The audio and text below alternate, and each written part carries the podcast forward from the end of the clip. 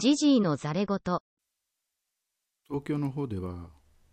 桜が見頃になってるようですねここ軽井沢実はソメイヨシノがほとんどないような土地寒いからないんですけどなので桜がたくさん咲いてる場所っていうのが実はほとんどないのが残念です桜ってなんでこう日本人が大好きな花なんでしょうね。昔はその侍の生き様みたいなことに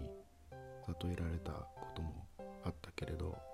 パッと咲いてパッと散るとその潔さみたいなところもちろん花もきれいなんですけれどもそういうところが好まれてるのかもしれませんね。それから、えー、れから春っていうか春真っ只中というような季節をあの代表するような花なので、えー、とても私も好きです。それで、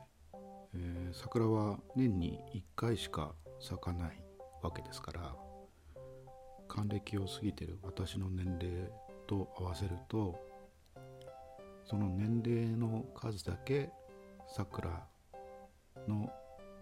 を見てきたと。まあ赤ちゃんの時は見れないだろうけど、ということになるわけですね。つまり、えー、これまでに60回以上桜を見てきたということになるわけですけど、自分の年齢と重ねてしまうので、それじゃああと何回桜を見ることができるんだろうとそういうふうにも考えてしまいます。綺麗な桜なのでなるべくたくさん生きてたくさん桜を見ていきたいと。